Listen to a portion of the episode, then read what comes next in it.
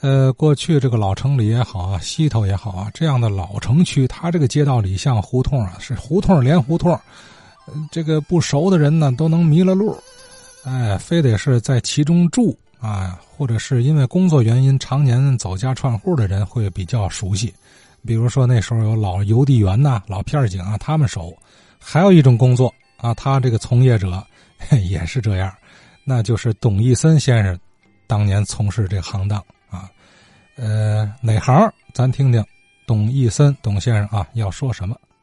节目中有位那个老先生提到了天津杂技魔术界的老前辈陈亚南老先生，呃，所以呢，就勾起了我对陈亚华老先生的回忆。嗯，陈亚南老先生较早的就去世了，六十年代啊，陈亚华老先生呢就不再演出了。后来呢，就退休了。谈起我认识这个陈亚华老先生，还得从我的这个家庭生活和这个工作说起。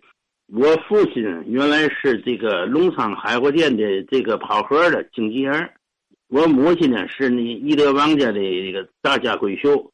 解放前那时候生活还可以。呃，五三年呢，我父亲呢就没了。我母亲没有工作，就靠着这个打临时工，或者是这个卖变卖家产过日子。一九六二年呢，天津市煤电公司啊，各区煤电公司都招工，我就中学退了学，参加了煤煤电工作。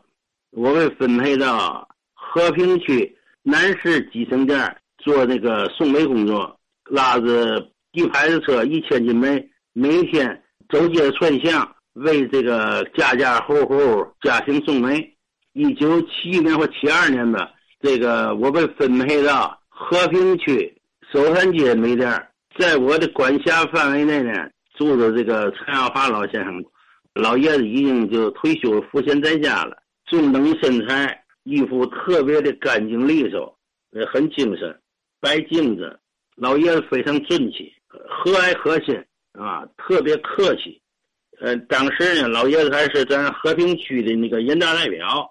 老爷子呢，有时候呢，呃，还帮助这个他的女儿看着小外孙和那个小外孙女。老爷子的那个女儿啊，是陈静瑜，是咱天津市演艺的著名演员。他的女婿叫刘廷芳，也是演艺的著名主演。我说了这个认识这个呃陈艳华老先生这么这么一段事情。下面呢，我再回复一下提到了橡胶机带厂的事儿。